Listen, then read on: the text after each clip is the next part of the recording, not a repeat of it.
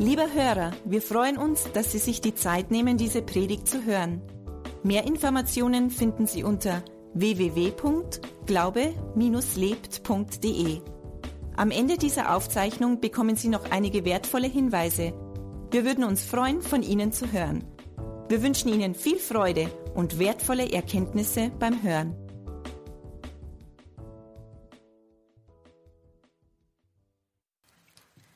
Ja, bevor ich beginne, will ich noch mit uns beten. Danke, Vater im Himmel, dass du uns diesen Gottesdienst schenkst, um dir zu begegnen. Danke, dass du der Herr bist, Jesus, und dass du uns liebst und dass du uns so sehr geliebt hast, dass du dein Leben gegeben hast, für jeden ganz persönlich. Und du hast uns alle im Blick. Und so bete ich, Heiliger Geist, dass du zu uns sprichst, dass auch meine Worte nicht meine eigenen sind, sondern die, die du jedem persönlich sagen willst. Leite uns und führe uns, so wie es dir wohlgefällt, in Jesu Namen. Amen. Amen. Ja, ich möchte heute beginnen mit einem persönlichen Zeugnis. Die meisten kennen mich schon, aber das, was heute da drin steht und was ich euch erzählen will, das hat noch nie jemand gehört. Da bin ich mir ziemlich sicher.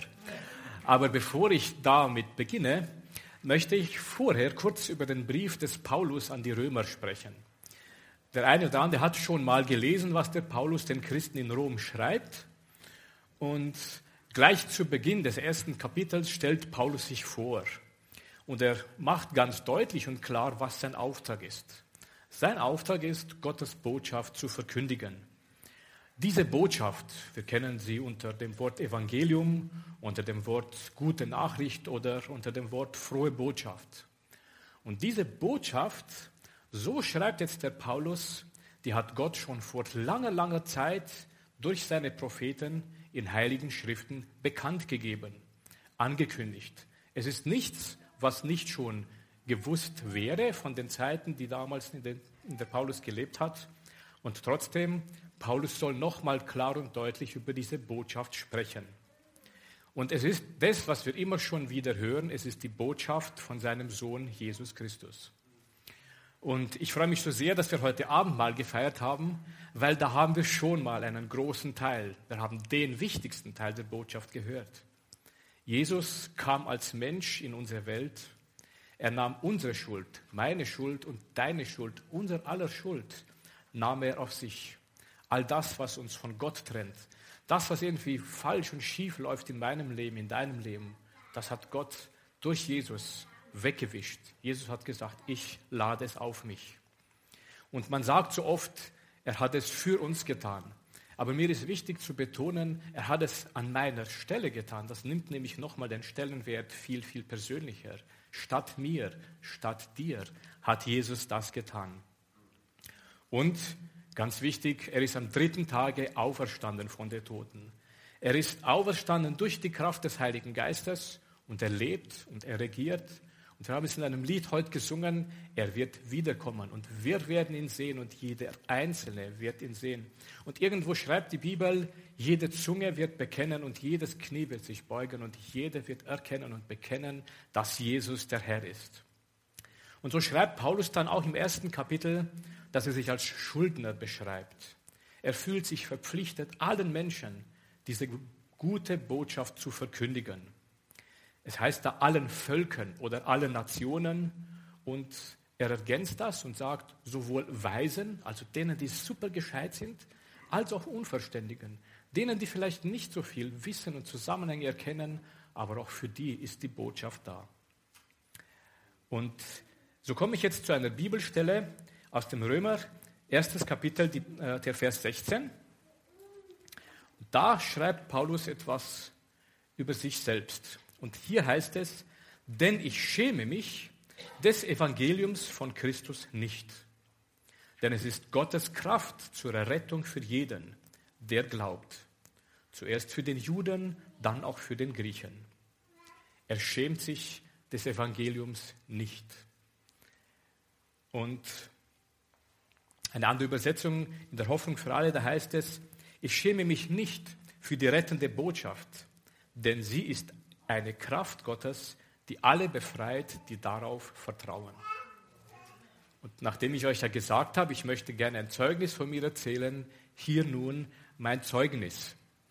Es ist etwa so die sechste, siebte Klasse gewesen Und da kam ein neuer Schulkamerad zu uns in die Klasse rein. Und wir haben von Anfang an uns super gut verstanden. Man kann sowas wie Freundschaft auf den ersten Blick sagen. Schnell habe ich festgestellt, dass es ein Junge war, der aus einer christlichen Familie kam. Ordentlich, gut erzogen, so wie man halt ist, wenn man aus einer christlichen Familie kommt oder sein sollte. Aber das Besondere an diesem, Richard heißt er, das Besondere an ihm war, er hat von aller Anfang an seinen Glauben bekannt. Er hat kein Hehl daraus gemacht, dass er ein gläubiger junger Kerl ist und diesen Glauben im Alltag lebt. Und er hat sich nie geschämt zu sagen, ich bete, ich lese in der Bibel, ich gehe in den Gottesdienst und ich gehe mit meinen Eltern zu Veranstaltungen unserer christlichen Freikirche. Und das hat mich schon imponiert. Und zwischen uns persönlich hat sich was Tolles entwickelt. Er war ein Freund für mich, der gleich von Anfang an mit Büchern gegeben hat zum Lesen, worin viel vom Evangelium drin stand, der mir aber auch Hilfeleistung gegeben hat. Wenn ich beim Sport mal langsamer war, hat er mich mitgenommen, komm, ich helfe dir. Wenn Lasten zu schwer waren zum Tragen, er war richtig einen Kopf größer, wie ich hatte gesagt, komm, ich trage das für dich. Und er hat mich sogar zu Hause besucht, was wenige gemacht haben, weil ich habe auswärts gewohnt und die meisten haben gesagt, mit dem Bus fahren ist uns zu anstrengend, der soll lieber selber zu uns rausfahren. Aber er kam und hat mich zu Hause besucht. War ich mal krank, dann hat er doppelt geschrieben. Für sich die Notiz in der Schule, aber auch für mich. Und kam nach Hause und hat gesagt, du schau Karl-Heinz, das ist für dich. Ich sage euch, eine Freundschaft wie aus dem Bilderbuch. Da hat er noch was gemacht. Das hat ja echt jeder imponiert. Ich war nicht immer der Bravste und habe so ab und zu andere versucht und auch nicht nur versucht, sondern auch getan, zu schlagen. Und die haben natürlich sich das nicht gefallen gelassen und haben zurückgeschlagen. Und dann kam dieser Richard, einen Kopf größer wie ich, und hat sich vor mich gestellt und hat gesagt, nee, das ist mein Freund, den schlagt ihr nicht. Ich habe gedacht, wer macht das? Wer macht das? Er hat sozusagen meine Prügel auf sich genommen. Wie gesagt, es war eine Freundschaft wie aus dem Bilderbuch. Meine Klassenkameraden haben sowas noch nie erlebt, haben gestaunt und sich verwundert. Wie ist denn sowas möglich? Nun ist aber irgendwas passiert, was ich damals nicht einordnen konnte. Heute würde ich natürlich mit anderen Augen sehen. Ich selbst habe begonnen, mich wegen dieser Freundschaft zu schämen. Warum? Weil ich gemerkt habe, erstens mal, alle anderen stempeln den Richard und seine Familie als Heilige ab. Sie reden, ja, der Heilige, der in den Gottesdienst geht, der nichts anderes weiß, als über Jesus zu sprechen. Und es hat mich irgendwie gekratzt.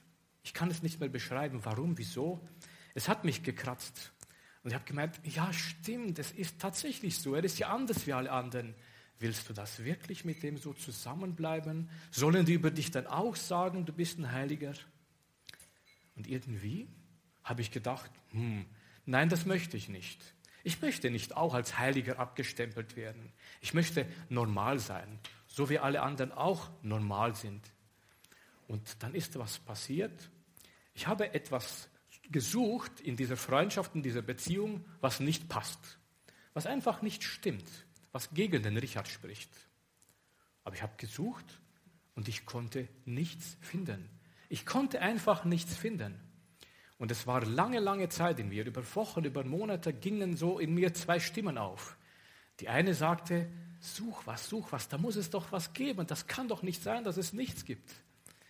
Und die andere Stimme hat gesagt, lass es sein, das ist doch alles in Ordnung. Freu dich über diesen Freund und genieße seine Freundschaft. Und ich sage euch, es war eine komische Zeit, weil ich habe gemerkt, irgendwie in mir ist was, was ich mit keinem teilen konnte. Wo ich alleine damit gelebt habe und wo es mich beschäftigt hat. Und so hat es eines Tages, heute sage ich leider, eine ganz schäbige Aktion meinerseits gegeben. Ich habe eine lächerliche Kleinigkeit, wirklich eine unbedeutende Bemerkung, die dieser Richard mal nach einem Sportunterricht gemacht hat, zum Anlass genommen und ihn vor der ganzen Klasse gedemütigt. Wisst ihr, was ich gemacht habe? Ich habe mich vor ihn gestellt und habe ihm eine Ohrfeige verpasst. Ich, der Kleine, dem Großen, eine Ohrfeige verpasst. Er hätte locker zurückschlagen können. Er hätte locker diese Ohrfeige abwehren können. Was meint ihr, was hat er gemacht? Seine Reaktion war ganz cool und lässig. Er hat gesagt, es steht geschrieben und hat Matthäus 5, 39 zitiert. Das habe ich jetzt nicht drauf, aber ich lese es euch vor. Es steht geschrieben, wenn jemand dir eine Ohrfeige gibt, dann halte die andere Wange auch noch hin. Und genau das hat er gemacht. Er hat sich vor mich hingestellt und hat gesagt, bitte. Die Klasse war ruhig, alle waren gespannt auf meine Reaktion. Was meint ihr, was habe ich gemacht?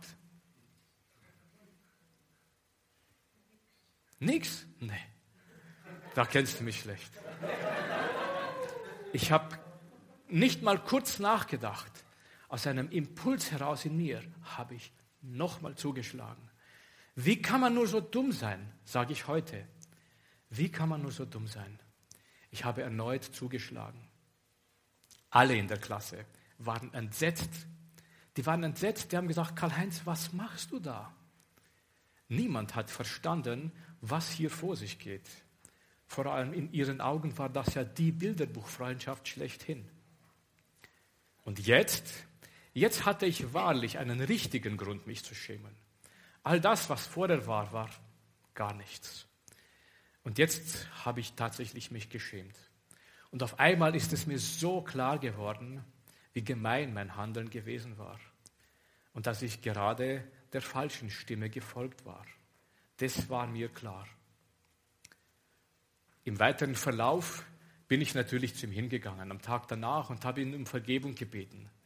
Und er hat natürlich der Vergebung auch zugestimmt, hat gesagt, ja, ich vergebe dir. Wie denn anders? Er war ein Christ.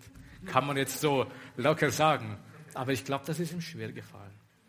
Und ein paar Monate später ist seine Familie dann auch in eine andere Stadt gezogen. Das heißt, unsere Wege haben sich getrennt. Und aus der Freundschaft ist nie wieder was geworden. Nie wieder. Aber was mir allerdings geblieben ist und was begonnen hat, mich mehr und mehr zu beschäftigen und was mich nie losgelassen hat bis auf den heutigen Zeitpunkt ist die Botschaft, die der Richard in meinem Leben hinterlassen hat. Diese Botschaft von Gott, der mich liebt, von Jesus, der für mich was getan hat, das, was ich damals schon in den Kinderbüchern gelesen habe, das hat mich nicht mehr losgelassen. Und nur um den Bogen ganz zu schließen, Viele, viele Jahre später habe ich es nicht lassen können, den Richard wieder ausfindig zu machen. Ich war schon verheiratet, wir hatten schon Kinder und habe ihn besucht. Er lebt irgendwo am Bodensee oder keine Ahnung. Und habe gesagt, Richard, pass auf, das, was du damals gemacht hast, das hat Wirkungen gehabt. Ich bin Christ geworden. Und jetzt komme ich dann wieder zurück. Eben auf die Zeit damals, nachdem der Richard weg ist. Ich bin fragend geworden, ich bin suchend geworden und wollte mehr wissen, mehr und mehr und mehr. Und so ist das Teenie-Alter gekommen, das Alter als junger Erwachsener. Und immer wieder habe ich so Menschen kennengelernt, die unabhängig voneinander das Gleiche bezeugten. Sie seien Christen, sie würden in der Bibel lesen, sie bekennen sich zu Gott und sie sprechen im Gebet mit ihm. Sie vertrauen ihm. Und sie lassen sich von Jesus leiten und von seinem Wort.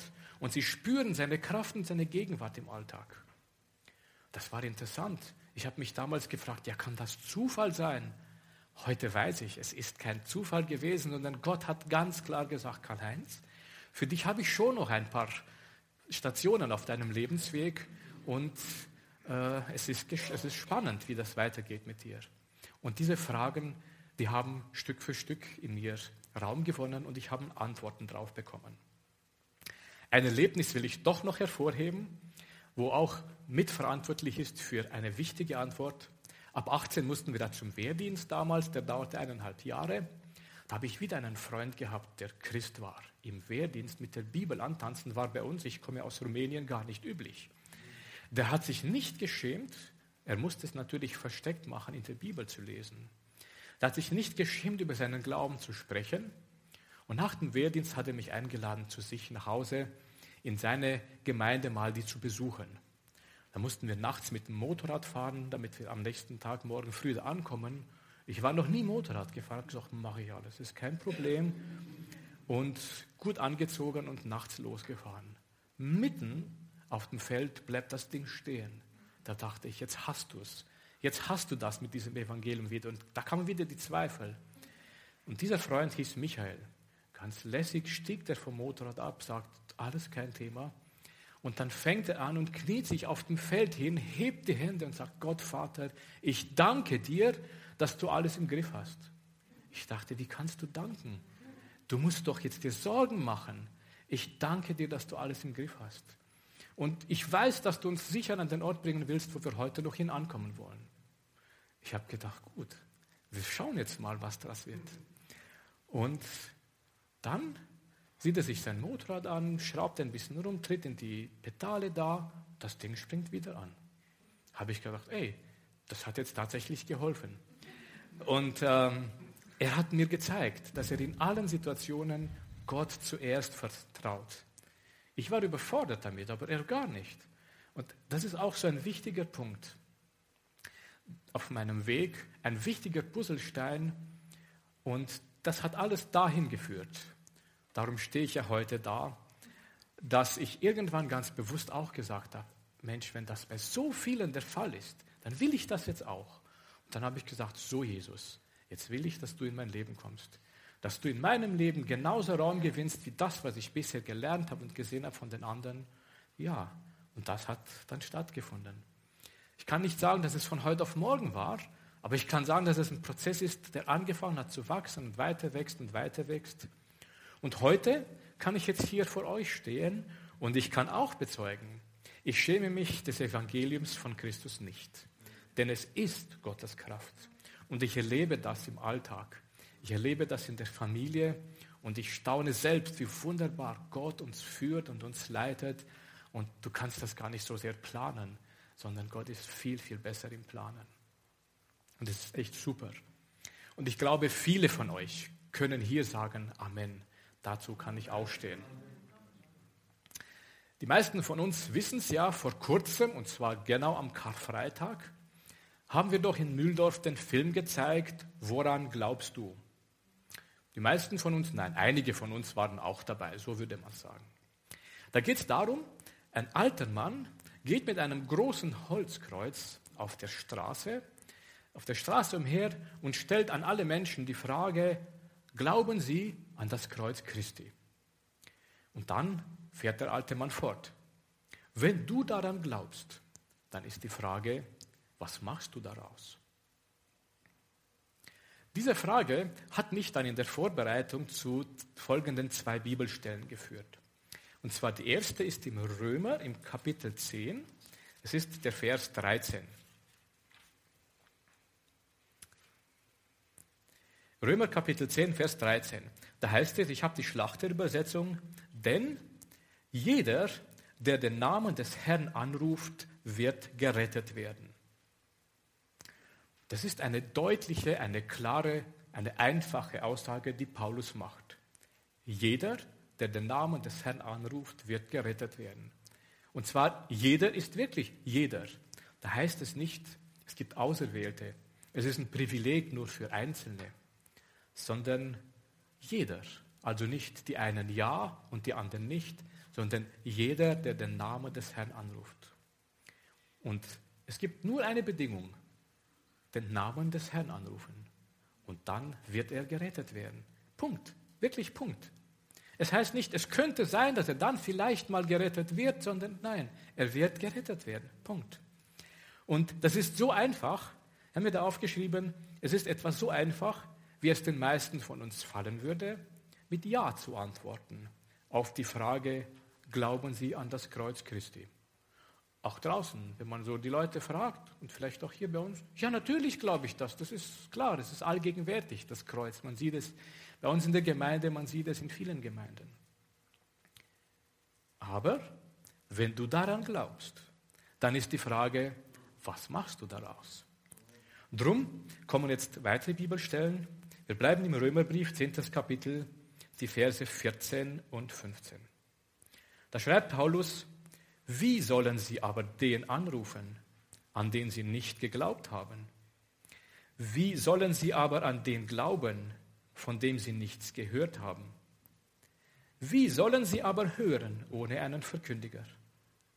Wie sollen sie aber verkündigen, wenn sie nicht ausgesandt werden? Wie geschrieben steht, wie lieblich sind die Füße derer, die Frieden verkündigen, die Gutes verkündigen. Dreimal die Frage, wie. Es braucht einen, der das Evangelium verkündigt. Die Botschaft muss gehört werden und erst dann kann sie geglaubt werden. Für mich habe ich mir dann auch die Frage gestellt, wie hätte ich, der Karl-Heinz, denn eine Beziehung zum Vater im Himmel haben können, wenn ich nicht an ihn glaube? Und wie hätte ich denn an Jesus und an sein Wort glauben können, wenn ich nichts von ihm höre? Und wie hätte ich, der Karl-Heinz, etwa von etwas hören können, wenn nie jemand zu mir etwas über Jesus, über sein Wort, über Gott und seine Botschaft gesprochen hätte? Eigentlich gar nicht. Und deshalb, deshalb bin ich so dankbar für Menschen, wie es der Richard war, wie es der Michael war und wie es viele, viele andere auf meinem Lebensweg waren. Die waren für mich Botschafter des Evangeliums. Die waren für mich Botschafter der guten Nachricht. Und ich komme jetzt zu einem anderen Brief des Paulus. Und zwar ist das äh, im zweiten Korintherbrief, Kapitel 5, die Verse 20 bis 21. Und ihr habt schon gemerkt, bevor wir die Bibelstelle lesen, wohin die Predigt geht. Da sind wir nämlich auch beim Titel der Predigt. Die heißt, sei ein Botschafter des Evangeliums. Sei ein Botschafter des Evangeliums. Der Paulus schreibt an die Korinther, als Botschafter von Christus fordern wir euch deshalb im Namen Gottes auf. Lasst euch mit Gott versöhnen. Wir bitten euch darum im Auftrag von Christus, denn, denn Gott hat Christus, der ohne jede Sünde war, mit all unserer Schuld beladen und verurteilt, damit wir freigesprochen sind und vor ihm bestehen können. Als Botschafter von Christus. Andere Übersetzungen sprechen auch von Gesandte für Christus. Paulus fordert die Korinther auf, im Namen Gottes, lasst euch versöhnen. Und wir sind es ja auch irgendwo. Und ich möchte zurückkommen zu den Wie-Fragen. Wie sollen sie an den glauben? Oder wie sollen sie aber den anrufen, an den sie nicht geglaubt haben? Wie sollen sie glauben, wenn sie nicht hören? Wenn ich mich umschaue, und das habe ich echt schon erlebt die letzten Jahre, für viele Menschen trifft das heute zu, direkt in unserem Umfeld, in der Nachbarschaft, in der Familie, in der Schule, am Arbeitsplatz, an so vielen Ecken und Enden. Die Menschen haben keine Beziehung zum Vater, weil sie definitiv nichts gehört haben. Sie können gar nicht an ihn glauben, weil sie von ihm nichts gehört haben, dass er wirklich der himmlische Vater ist, der sich um jeden kümmert. Wie sollen sie eine Beziehung zu Jesus haben, wenn sie von Jesus nie was gehört haben? Wenn sie das nicht erkennen und es ihnen niemand bekannt macht, ihnen sagt, du, Jesus hat für dich an deiner Stelle bezahlt. Dein Schuldschein ist zerrissen. Es ist vollbracht. Wir haben es so einleuchtend gesehen. Und ich merke, so viele Menschen haben ein falsches Bild von Gott, weil sie eben nicht gehört haben. Sie können ihn gar nicht anrufen. Sie können gar nicht an ihn glauben, weil sie ein falsches Bild haben, weil sie gar nichts von ihm wissen. Man hört so oft Aussagen wie, mit Glauben kann ich nichts anfangen. Oder das mit Gott und mit der Bibel, ne, das ist nichts für mich. Und man hört sogar anderes. Wenn Gott wirklich Interesse an mir hätte, sagen manche Leute, dann würde er sich echt zeigen. Dann würde er sich beweisen. Dann würde er mich nicht allein lassen mit meiner Last und meiner Mühsal. Wo ist denn dieser Gott? Und dann gibt es auch solche, die sagen ganz locker und auch vielleicht ein bisschen von oben herab, ne, das brauche ich nicht. Gott ist etwas für Schwache, Gott ist etwas für Alte und Gebrechliche, aber ich, ich kann das alles alleine. Vielleicht mal, wenn ich kaputt bin und krank bin, dann komme ich zu Gott. Ich will nicht. Ihr seht, es gibt eine Vielzahl von Gründen, von Möglichkeiten, warum man eben von Gott nichts wissen will. Aber eins weiß ich, und meine ganz klare Entgegnung auf alle diese Aussagen ist, und ist gegründet auf sein Wort. Gott weiß um alles. Er weiß um alles.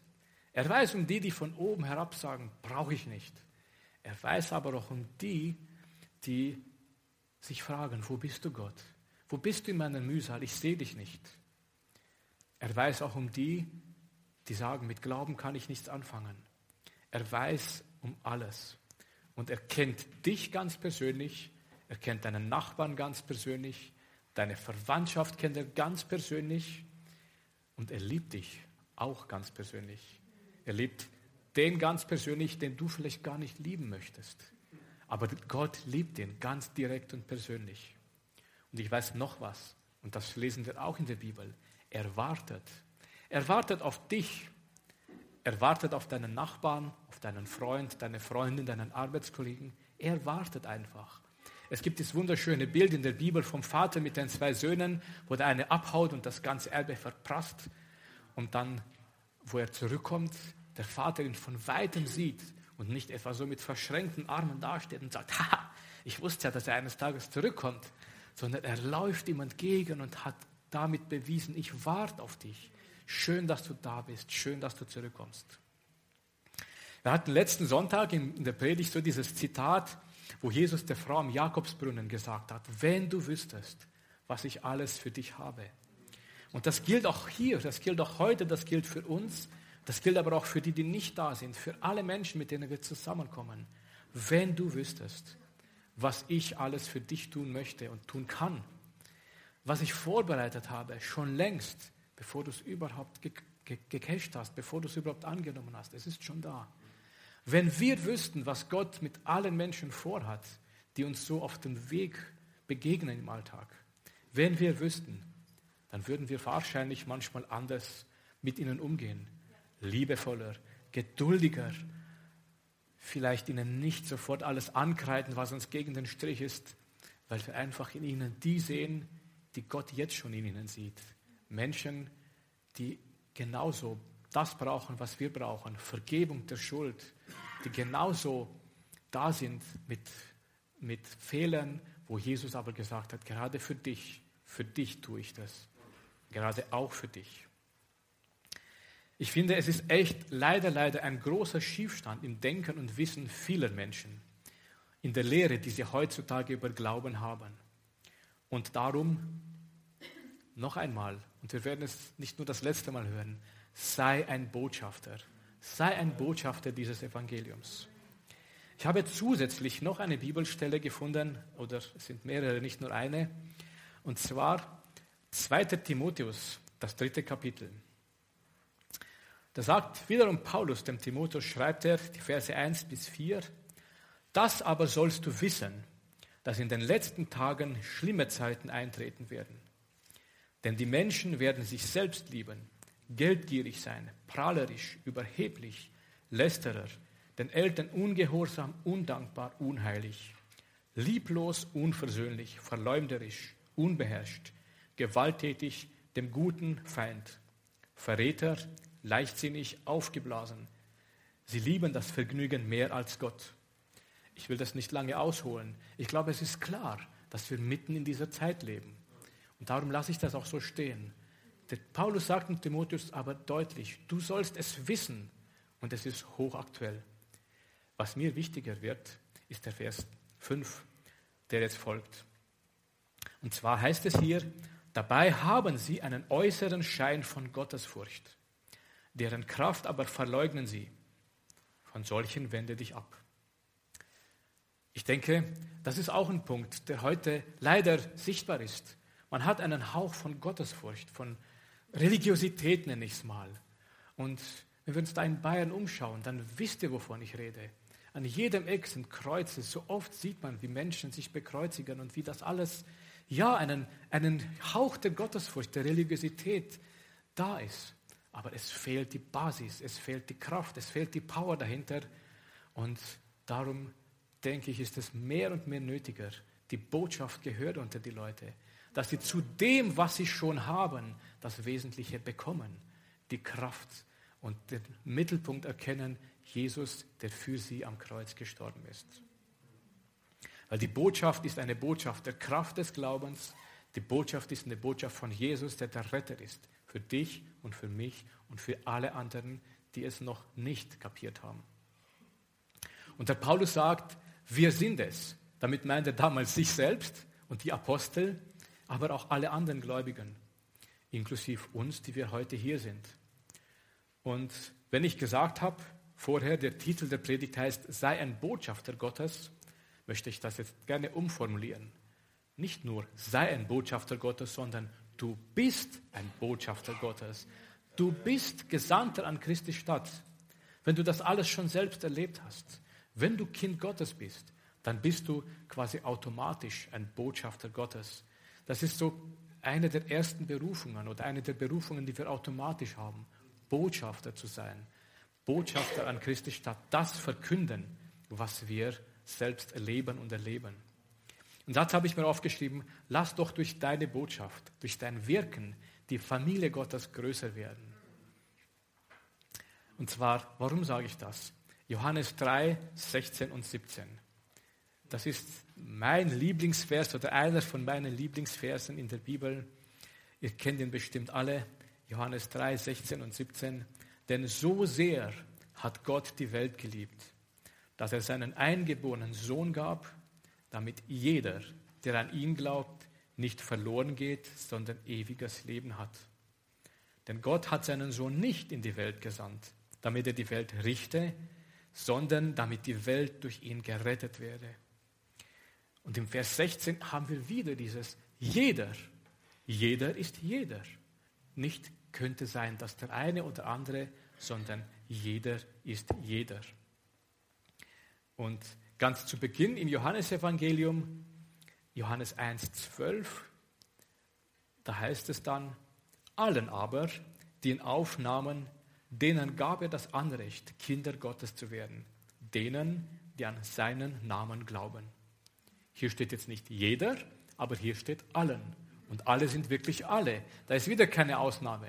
Und ich denke, das ist so wichtig, dass uns das bewusst ist, dass jeder gemeint ist, dass es kein Privileg ist, am Sonntag hier in der Kirche zu sein und zu feiern und sich mit Gott und an Gott zu freuen und Lobpreis zu machen, sondern dass das für alle gilt. Und darum, du bist ein Botschafter an Christi Stadt. Ich möchte nochmal zusammenfassen. Drei wichtige Punkte haben wir heute gehabt. Erste, der erste Punkt ist, die Botschaft, die ist da, die ist schon lange da. Paulus hat es uns gesagt, die haben schon die Propheten verkündet. Gott hat von seiner Seite alles getan. Es ist vollbracht. Er gab seinen Sohn für dich und für mich. Das ist der Punkt 1. Der Punkt 2 aber ist eben diese Fragen, wie aber sollen sie den anrufen, von dem sie nichts gehört haben? Wie aber sollen sie hören, wenn niemand ihnen was sagt? Und so viele Menschen um uns herum sind betroffen von diesem Wie aber, weil sie niemanden haben oder es noch nicht klar genug gehört haben und somit auch keine Beziehung zum Vater entwickelt haben, keine Beziehung zum Sohn haben und nicht die Kraft des Heiligen Geistes erleben. Leider, das muss ich auch gestehen, auch in den Volkskirchen. Wie aber gibt es viele, viele, die keine Ahnung haben, obwohl sie Sonntag für Sonntag in den Gottesdienst gehen. Und der dritte Punkt ist, wir sind Botschafter. Ich bin ein Botschafter an Christi Stadt und du bist es auch. Wenn ihr jetzt heute rausgeht, kann sich keiner mehr rausreden, dass er es nicht gewusst hat. Wir sind Botschafter an Christi Stadt. Und damit möchte ich auch abschließen und möchte für uns beten, dass uns das wichtig ist, dass uns das bewusst ist, dass uns das ins Herz hineingeht. Wir sind Botschafter an Christi Stadt. Vater im Himmel, schenke du jedem von uns, schenke du jedem von uns dieses Brennen, dass wir es wissen, dass wir Botschafter sind, dass wir es nicht nur wissen, sondern dass wir es leben, dass wir dich verkünden, dass wir deine Liebe verkünden, dass wir die Liebe zu den Menschen entwickeln, so wie du sie entwickelt hast. Und ich bete für jeden Einzelnen, der heute da ist, dass du uns ein Feuer gibst, dass du uns Mut schenkst, dass du uns auch hilfst, Ängste zu überwinden, dass du für jeden von uns das gibst, was du auch bereithältst. Dass keiner meint, er ist zu klein oder zu groß, zu jung oder zu alt, zu dumm oder zu gescheit, sondern dass wir im Grundsatz Botschafter an Christi Stadt sind. Ich danke dir in Jesu Namen. Amen. Und ihr wisst ja, wir wollen in jedem Gottesdienst bei uns Raum geben, Gott ganz persönlich zu begegnen, mit ihm zu reden. Äh, vielleicht hast du immer wieder oder heute schon oder heute das erste Mal, ich weiß es nicht, gehört, dass Jesus für dich an deiner Stelle sein Leben gab, damit du nicht gerichtet werden musst, nicht für Gott verloren gehst, sondern ewiges Leben hast.